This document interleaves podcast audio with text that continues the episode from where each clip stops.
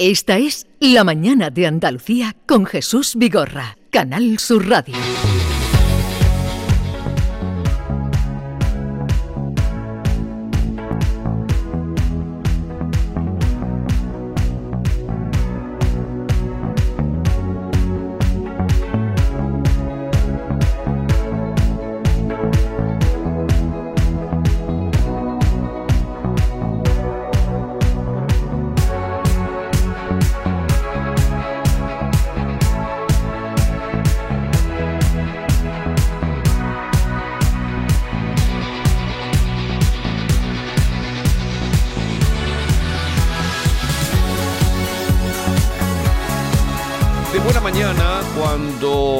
Paco Cero viene a dar sus claves de economía, le dije, Paco, eh, quiero que vuelvas luego eh, para hablar de la novela Las cartas de tu ausencia y conocer a María Ambrojo y presentarle a ustedes a María Ambrojo, que es la autora. Paco, buenos días. Buenos días de nuevo, Jesús. ¿Qué tal? Eh, está por aquí David también. Sí, sí, buenos días, Paco. Yo. Hola, David, ¿cómo andas? Aquí tenemos delante el libro de la cordobesa María Ambrojo y estamos deseando de conocer más cosas sobre ella. Bueno, preséntanos a María Ambrojo. Pues mira, eh, María Ambrojo es una escritora especialista en protocolo y ceremonial. Es de Peñarroya, Pueblo Nuevo, en Córdoba, en el Alto Guadiato.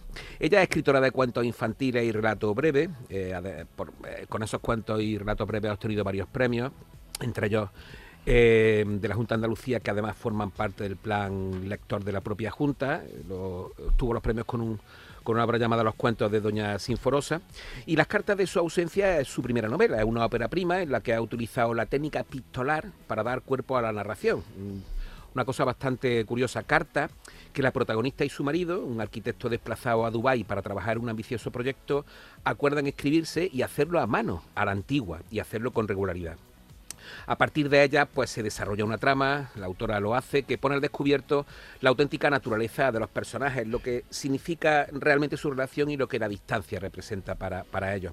Y en las cartas, bueno, pues la protagonista, que se llama Marina, da rienda suelta a sus emociones mientras mm, retoma su antiguo trabajo y recupera el contacto con los lugares de su infancia, lo que coincide con el- la respuesta epistolar de su marido cada vez menor, ¿no? Y a partir de ahí no voy a seguir porque no quiero hacer más spoilers de la novela y creo que, que lo que tiene que hacer la autora es, es responder a lo que queramos preguntarle. María Ambrojo, buenos días. Hola, muy buenos días Jesús y David, buenos días. Bienvenida, bienvenida. Muchísimas gracias. Ella fue, tuvo mucha presencia en todos bibliotecas y también colegios con los cuentos de Doña Sinforosa. ¿Por qué ahora te has decidido eh, a escribir esta tu primera novela? Bueno, pues bueno, como habéis dicho, aunque quiero hacer una puntualización y es que los cuentos de Doña Sinforosa no obtuvieron ningún premio, han sido los relatos breves. Eh, solo eso, forman parte de- del plan lector de la Junta. Sí. Y bueno, es lo que siempre he escrito, eh, relato breve, cuento, prosa poética, pero como también me gusta mucho el género epistolar, pensé que era hora de cambiar de registro y se me ocurrió que podía contar una historia a través de cartas. Y así fue como surgió la idea de las cartas de tu ausencia. 17 capítulos que terminan con 17 cartas y con algunos toques de prosa poética y buena música. Eh, buena música como la que estamos escuchando, porque está muy presente en la novela, cosa que también le habrá gustado a Paco, que es un melómano empedernido. Eh, ¿Tú, eh, María, escribes cartas a mano?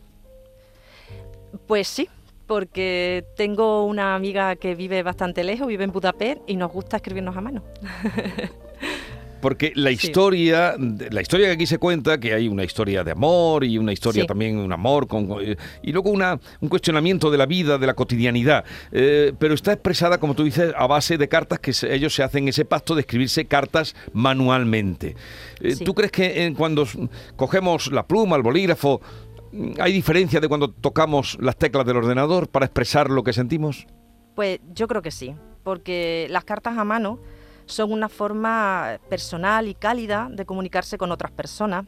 Puede ser además una excelente manera de mostrar interés, preocupación por ellas, de ponerlas en valor, algo tan necesario hoy, ¿no? Además de ser una actividad relajante. Y en este mundo cada vez más, más digital, escribir cartas a mano, pues bueno, puede ser una forma de que la comunicación pues sea más cercana y especial. Marina, cuando uno se adentra en la lectura de las cartas de tu ausencia, pues el lector no deja de imaginarse que las similitudes que pueda tener la escritora con la protagonista. Se llama Marina, tú te llamas María, y ahí hay un matrimonio que está un poco en crisis. ¿Qué hay de ti en, en esa Marina que le escribe cartas a su marido a Dubái? Pues mira, lo único que hay de mí, eh, Marina, es el amor por el campo y, y por la buena música porque realmente no, no, nos parecemos mucho. Los churros con chocolate también, ¿no? También. Bueno, ya van bueno saliendo no lo quería decir, pero sí, me encantan. Ya van saliendo cosas. sí.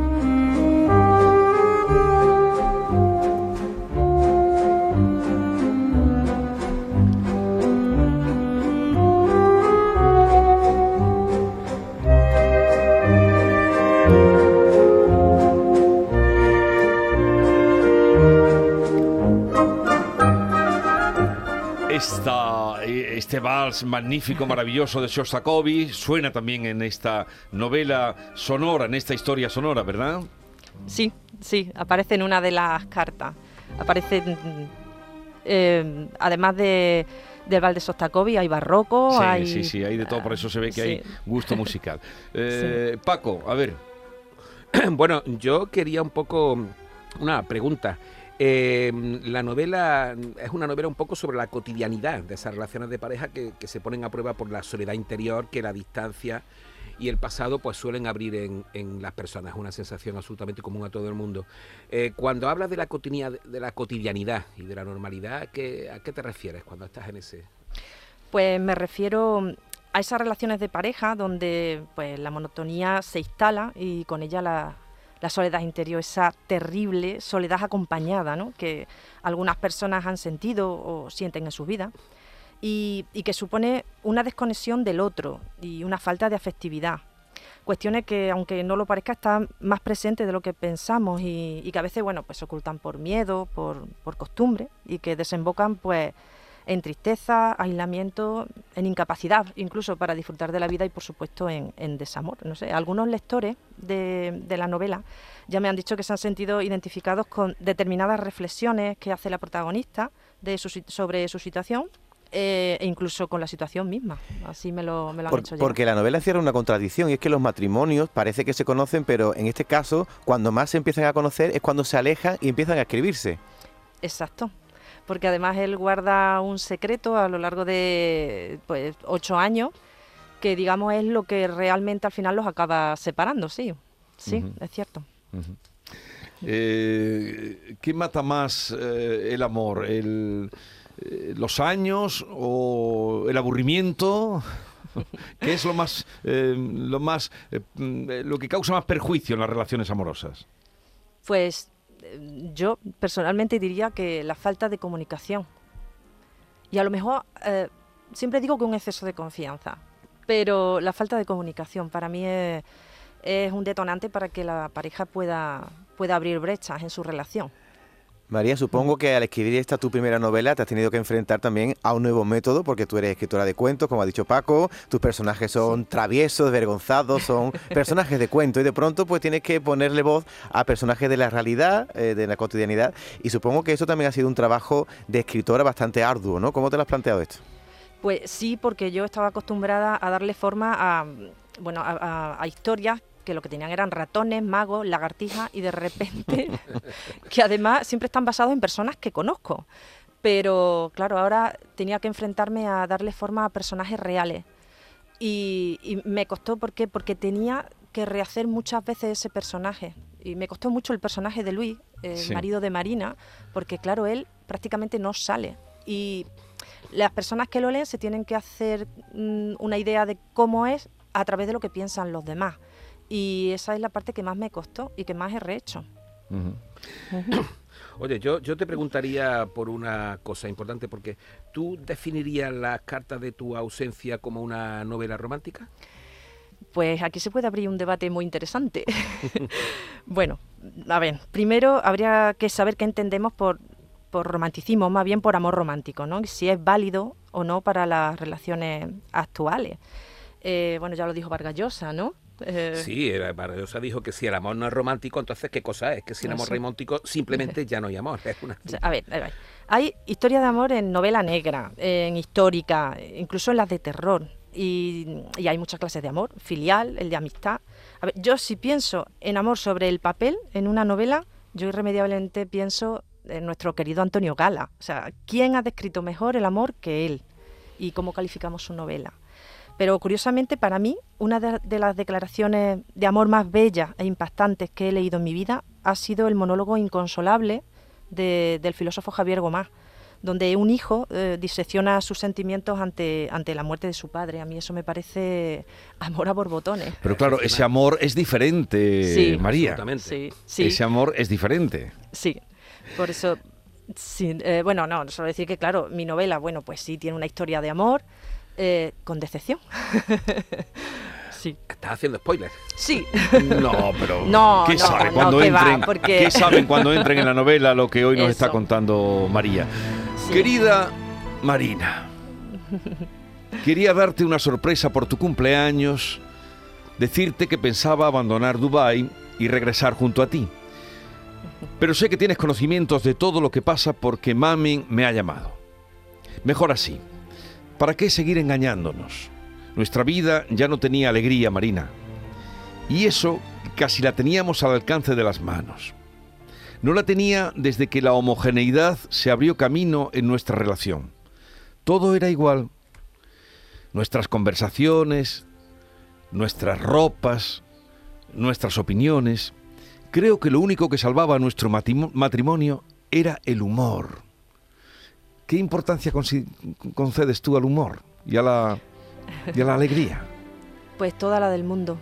Además, quien me conoce sabe que soy una persona divertida, aunque hoy estoy un poquito asustada, pero soy una persona que no concibe la vida sin humor.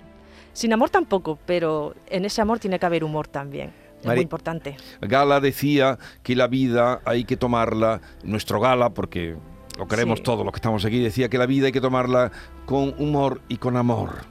Eh, con amor para comprenderla y con humor para soportarla. ¿Verdad? Sí, Oye María, hay un sí. elemento también bucólico en esta novela, porque claro, cuando Marina se queda sola y el marido se va a Dubái, ella visita los lugares de su infancia. Hay como un poder fuerte de vocación, ¿no? De, de reencuentro con uno mismo cuando uno vuelve a los lugares de su infancia. Eso tú lo has dejado ahí muy claro. Sí, además, eh, como os comentaba antes, digamos que es la parte de mí, que es el campo, que es el sitio al que yo siempre acudo para refugiarme de lo bueno y de lo malo. Entonces, ella decide, eh, cuando todo se le viene, bueno, todo se le, se le pone del revés, eh, acudir a, a una finca familiar que tienen entre Andalucía y Extremadura y, y refugiarse en un sitio donde su madre escribía, que se llama La Garganta de Goliat, y porque su madre eh, escribía prosa, que también aparece en toques de prosa poética aquí, y digamos para poner un poco su vida en orden, vuelve a la infancia, a los lugares queridos.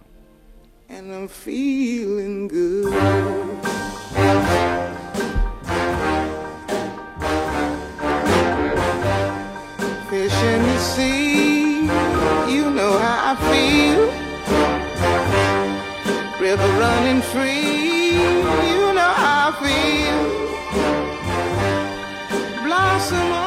¿Por qué tree. Nina Simone? Porque creo que encaja muy bien con Marina, que es una mujer muy sensual y muy, muy libre y, y me, y me, no sé, eh, se me ocurrió que, que podría casar muy bien la descripción de Marina con el feeling good de Nina Simone. Esta, esta novela, Paco, no me, a, a Paco la ha tenido que gustar mucho porque como él es tan melómano, porque de- toda la selección musical que hay demuestra que eres un, eh, vamos, una gustosa de la buena música. Sí, Sí. sí, sin duda. Voy a responder yo un momentito. Es que además eh, es una experta y le encanta el swing y el jazz y especialmente la música de los 40, 50, 60. O sea, que, que te cuente, que te cuente. Sí, bueno, eh, a ver, yo desde pequeña siempre para tranquilizarme era música de Sinatra, música, entonces es la música de mi infancia, la música que me ha acompañado toda la vida y que suelo entrar no solo aquí, incluso en los cuentos, dentro de este tipo de, de música, sí, y aquí pues lo tenía claro, claro, siempre me acompaña la música. Eh, las personas que nos escuchen, las cartas de tu ausencia, ese es el título. Eh, Sí. María Ambrojo, ¿dónde pueden encontrar la novela? Pues mira, en librerías tradicionales, Sí. además de la Casa del Libro, eh, en CC Libros, FNAC, en fin. en O sea que está bien distribuido, que tiene una eh, sí. distribución eh, por todos los, los sitios habituales. Y muy bonita Pues la nada. portada, ¿eh? Eh, También. la portada es muy sugerente, Sí, muy sugerente. Una chica de perfil en un cortijo. mm, mm, mm. Bueno, gracias por la visita, enhorabuena por tu primera novela y Paco, gracias a ti también por acompañarnos. Muchísimas gracias Nada, a un vosotros. placer, por supuesto. placer. Hasta mañana a las Gracias. Adiós, adiós.